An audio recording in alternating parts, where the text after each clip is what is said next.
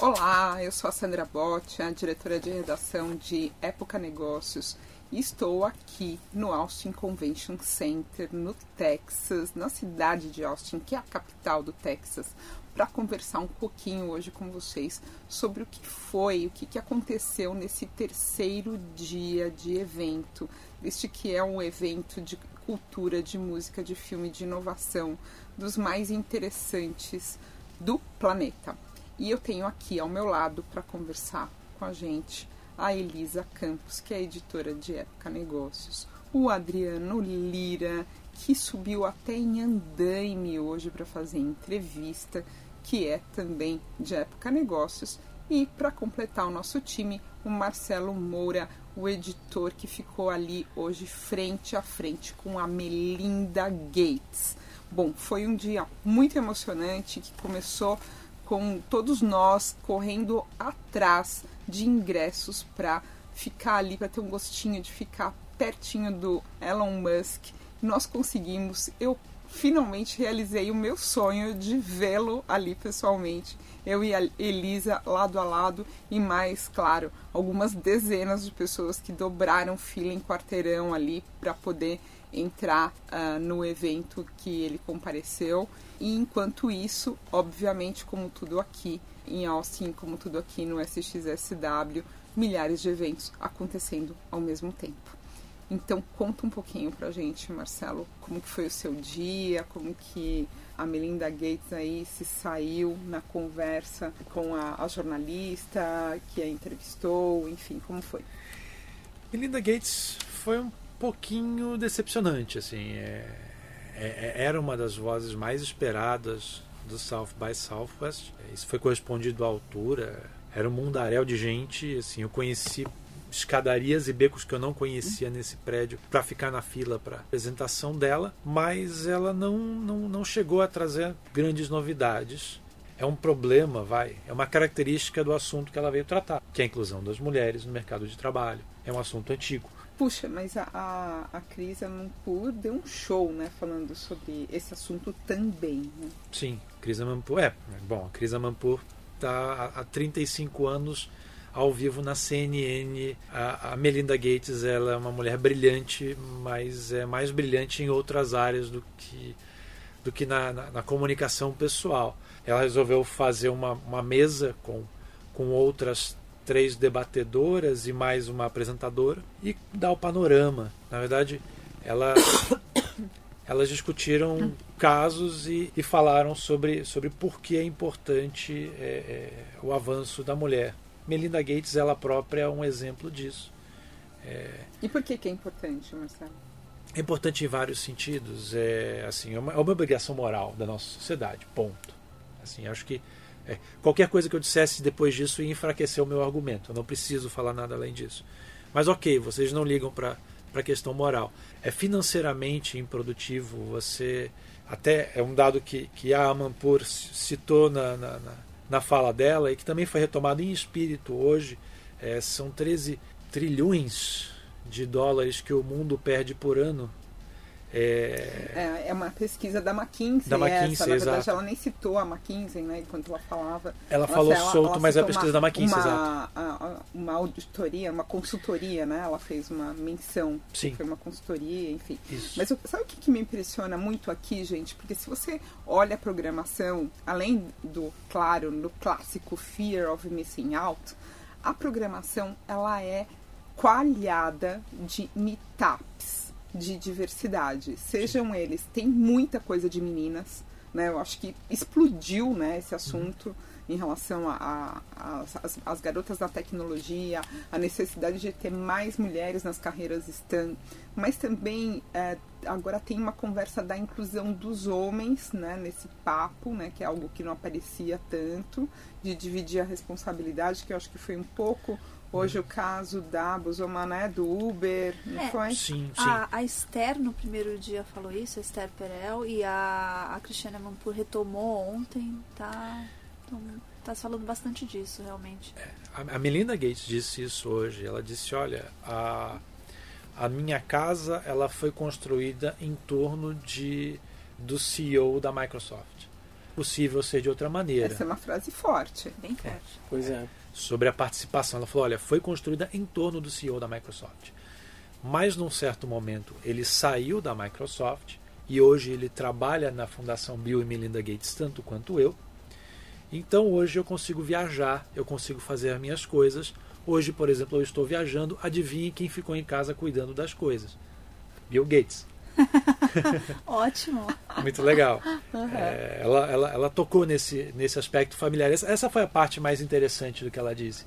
Foi um pouquinho contar como ela. De dar um taste Gente ali da família, gente, né? né? Sim. Assim, de, e também de colocando por terra aquele velho ditado de que por trás de um grande homem existe sempre uma grande mulher. Quer dizer, por trás de uma grande mulher pode existir grande, podem existir grandes homens também. É, ao lado de uma grande mulher pode existir Ao um grande lado, né? homem. É. É E- melhor ao lado mesmo. É muito foi foi um corrigido. pouco que eu ouvi hoje. É, posso, posso pular de, de, de- de debate. Eu fui numa sessão bem despretensiosa. E essa é a parte legal também do South by Southwest, que é às vezes fugir dos, dos nomões.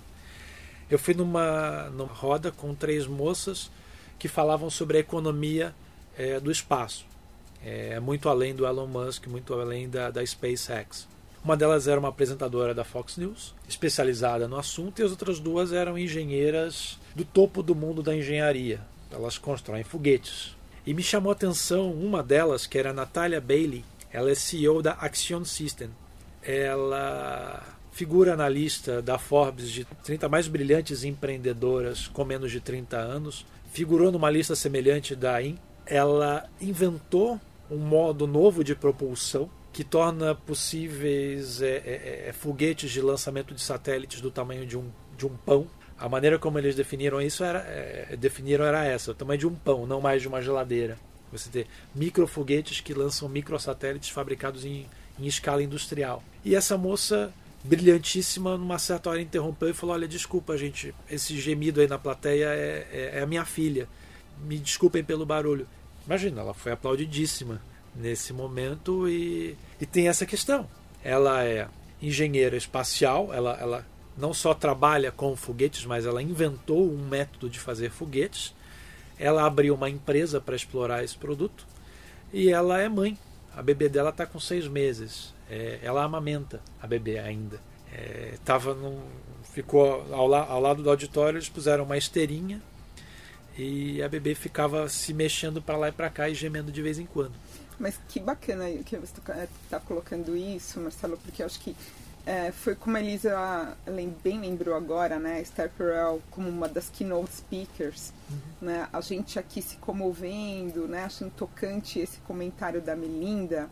O que eu vejo de uma grande diferença da última edição né, do South by Southwest do, do, do ano passado para esta é a introdução do tema afetividade. Uhum. Todas as palestras, o tom né, de tudo. Quer dizer, hoje o Elon Musk estava lá, era o irmão, ele veio, apareceu ontem porque ele é um dos melhores amigos do produtor né, do Western World. Quer dizer, tudo em torno do afeto, do relacionamento, né? Eu acho que a gente tinha uma imagem é, bastante deturpada, né? estereotipada é, da turma da tecnologia, né? Do geek, daquela pessoa que não se relaciona, que fica no ostracismo, que é antissocial e tal, né? E, e, e o tom todo de todas, de, inclusive da programação né? colocando keynote speakers para falar da, de sexo e relacionamentos uhum. do futuro, né? Porque, porque é isso que vai definir a qualidade do nosso trabalho.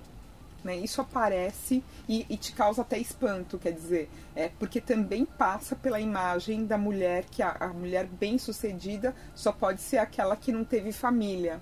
Uhum. Né? Então ela com bebê ali sendo genial e ao mesmo tempo ter o doutorado ainda causa um certo espanto. Sim. E o bebê chorando dentro da sala é algo que comove e é acolhido. Quer dizer, você não tem é, não é mais um aquela postura dura de ficar ali, de, de, ter, de ser perfeito, de ser o impecável. Você concorda, Adriano? Pois é, isso, e, e- e isso é bem bacana, na verdade, né? Que mostra que a gente consegue é, fazer o que quer em todos os aspectos da nossa vida, né? Mas você acha isso? que a, a, é- a internet está deixando a- as relações mais descontraídas, mais simples, mais menos formais? Com certeza, não? Eu acho, eu acho que sim, eu acho que existe uma, uma, uma tendência dessa desformalização da vida, né? É, Aqui no, no evento, Eu, eu, não só no evento, mas claro, especialmente no evento, né? Você coloca uma, uma, uma, um um bebê no meio do keynote, assim. Eu acho que a internet aproximou pessoas, ela possibilitou que eu, Adriano, pudesse mandar uma mensagem pro Elon Musk, se ele me respondesse ou não, aí é outra história, mas me permitiu essa proximidade. Porque E tem um que- app aqui, né, que é o slide.com e você que as pessoas só para contextualizar para quem Sim. está nos ouvindo possa entender melhor, né? Ah, existe um, um app que foi disponibilizado aí pela organização do festival, em que as pessoas podem baixar e você, inclusive, pode ler as outras perguntas, não é só a sua pergunta. Você pode fazer a sua pergunta anonimamente ou você pode colocar o seu nome lá.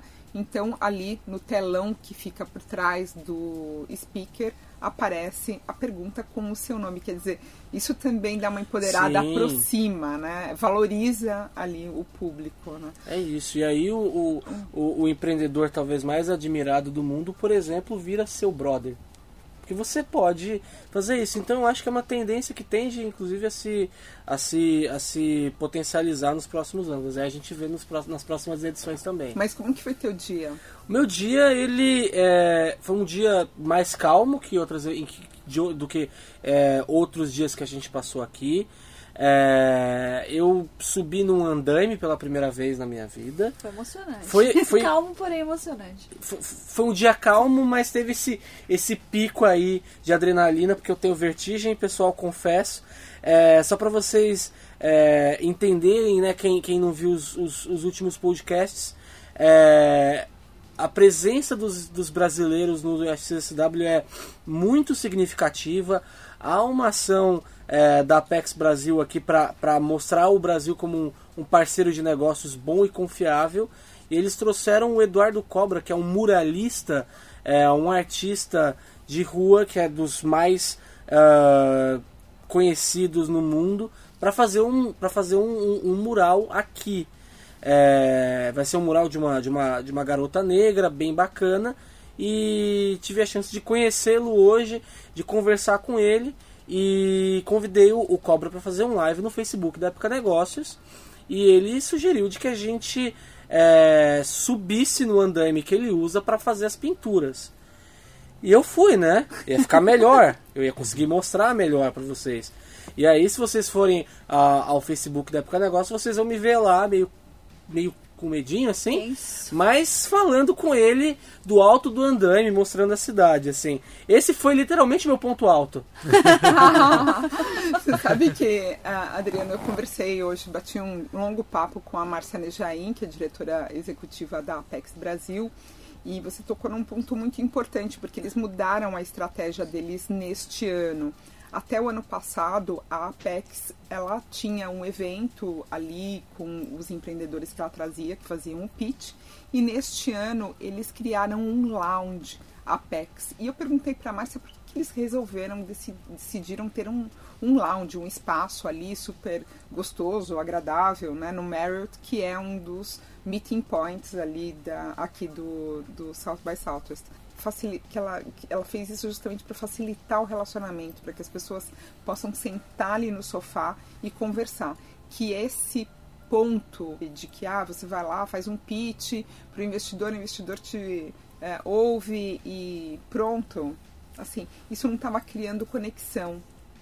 Então, ela acha que, com certeza, que estão aí nos, nos ouvindo, todos nós vamos ver negócios promissores acontecendo a partir deste ano com mais intensidade por conta dessa aproximação dos empreendedores aí desse de criar ah, lugares de criar realmente um lugar físico para que as pessoas possam se encontrar e, e estabelecer relações de confiança, essa questão do, da credibilidade Sim. do Brasil, né, com todo, todos os problemas que nós viemos passando aí nos últimos anos, ainda estamos imersos né, numa grande crise ética ah, no Brasil, isso realmente abala a confiança do investidor.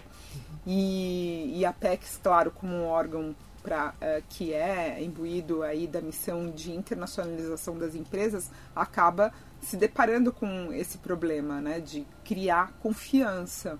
Como que eu vou ali investir na sua startup? Como que eu vou fazer negócios com você se eu não confio em você? E para se confiar em alguém é preciso conhecer. A, a presença física torna tudo mais tangível. Né? Claro. E Pois é. Elisa, o que, que você achou da presença física do Elon Musk? Eu queria estar com vocês, eu ia tremer talvez, viu? Porque eu admiro o homem. Não, é, a reação ao Musk aqui no SXSW é como se ele fosse um, um roqueiro, né? Um popstar É, um total. São gritos, eu te amo e, e por aí vai. Ele, ele, tem uma, ele tem presença, né? Realmente. Ele tem, ele tem. Mas ele parece um, um pouco. Ele é um nerd, né? Assim, mas ele, é, ele fala pra dentro, Fala né? pra dentro, ele não fala muito Não, ele alto. entrou na- lá na, Ele entrou com a dancinha de Marte, né? Sim. E assim, te- ele. como- Entrou da- dançando, saiu cantando. Isso, com o irmão. Não tem timidez que, que, que, é, que não passe com, com, a- com o apoio que ele recebeu aqui, com o carinho que ele tem recebido aqui desde ontem. Né? Ah, eu, eu acho que, claro, né? é- é- é ele, ele se sente muito à vontade. ah, ele tem uma firmeza né, bastante grande também. Ele não tem freios para falar o que ele realmente pensa. E depois vocês vão poder ler aí no site de Época Negócios também uma ótima reportagem escrita pra, pela Elisa que resume ah, a conversa, né, hoje que o Elon Musk teve com o público, mas para mim um dos pontos altos foi quando ele chamou a atenção do mundo para os perigos da inteligência artificial, não foi, Elisa? Foi, ele foi bem contundente. Ele disse que a inteligência artificial é mais perigosa que as armas nucleares, assim, muito mais perigosa que as armas nucleares. E ele argumentou, fez um- uma comparação que eu acho interessante, que ele falou assim, ninguém acharia normal se tivesse gente por aí querendo fabricar é, arma nuclear. E- então, ele estava falando que a gente precisa de fato ter um órgão de, que de alguma forma regulamente como que é feito esse desenvolvimento de inteligência artificial para que todos nós fi- fiquemos seguros, né? É porque hoje ainda não é, é um jogo né, que está sendo jogado por alguma das maiores empresas, claro, né, da, de tecnologia do mundo. Eu até vi um slide numa apresentação agrupando as empresas que realmente estão investindo em inteligência artificial. É, é a grande briga né, de 2018. Nós publicamos também uma reportagem em Época Negócios falando sobre isso. Mas nesse slide, além das empresas já citadas por nós, que foram, claro, Google, IBM, Facebook, Apple e Microsoft e Amazon, claro, ele- eh, entraram outras três eh, ali que me chamaram a atenção.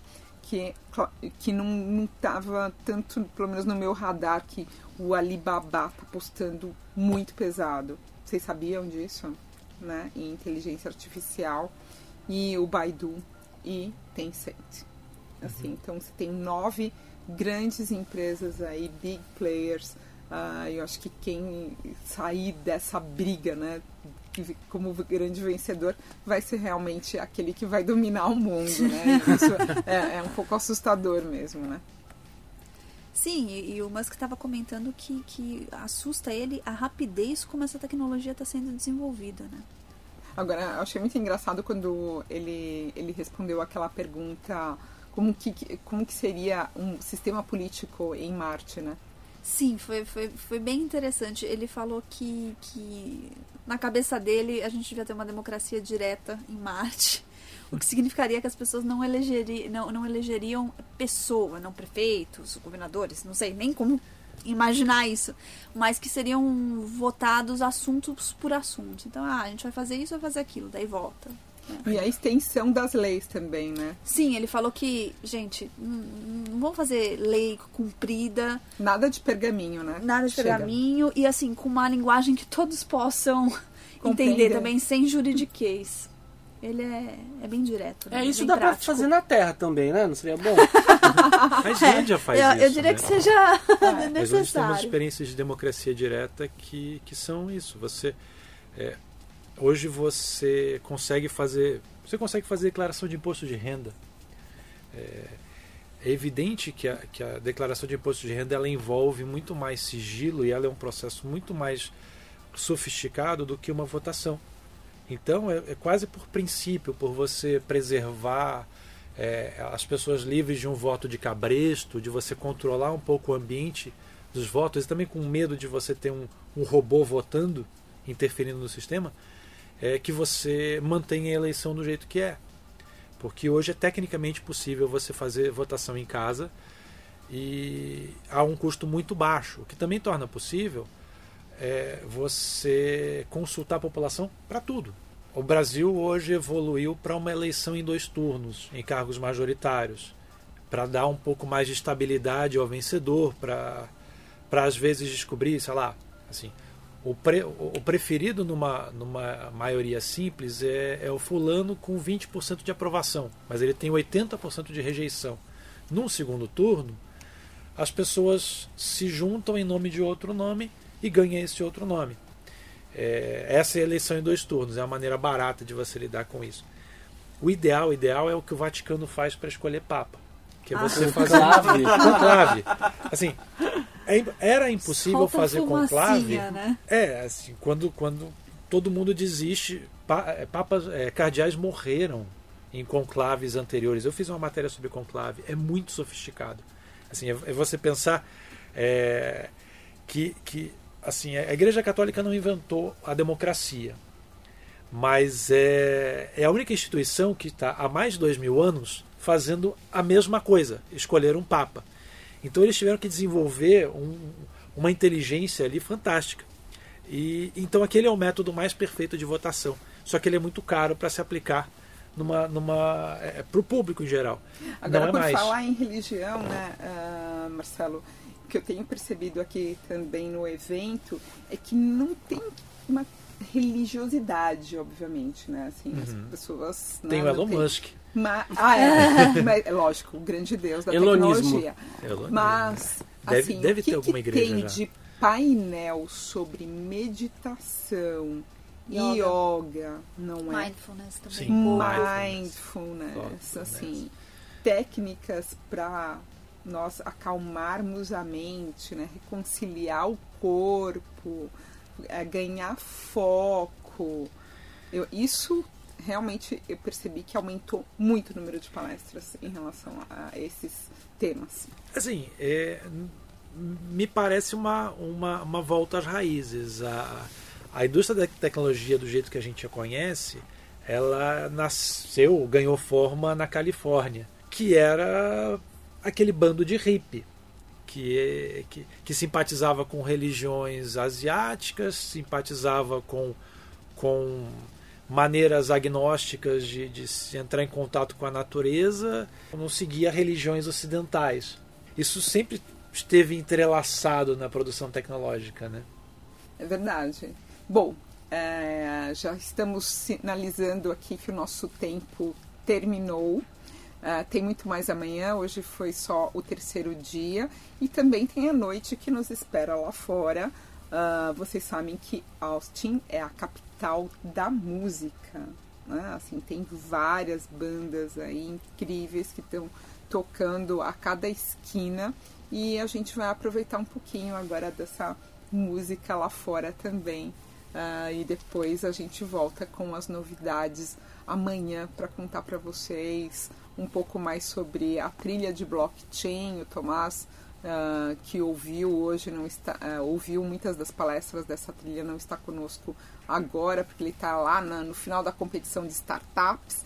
E amanhã nós vamos saber o que está acontecendo de novidade em relação a blockchain, criptomoedas, que são dois dos temas mais quentes aqui do South by Southwest. Até daqui a pouco. Até. Tchau. Até mais, gente.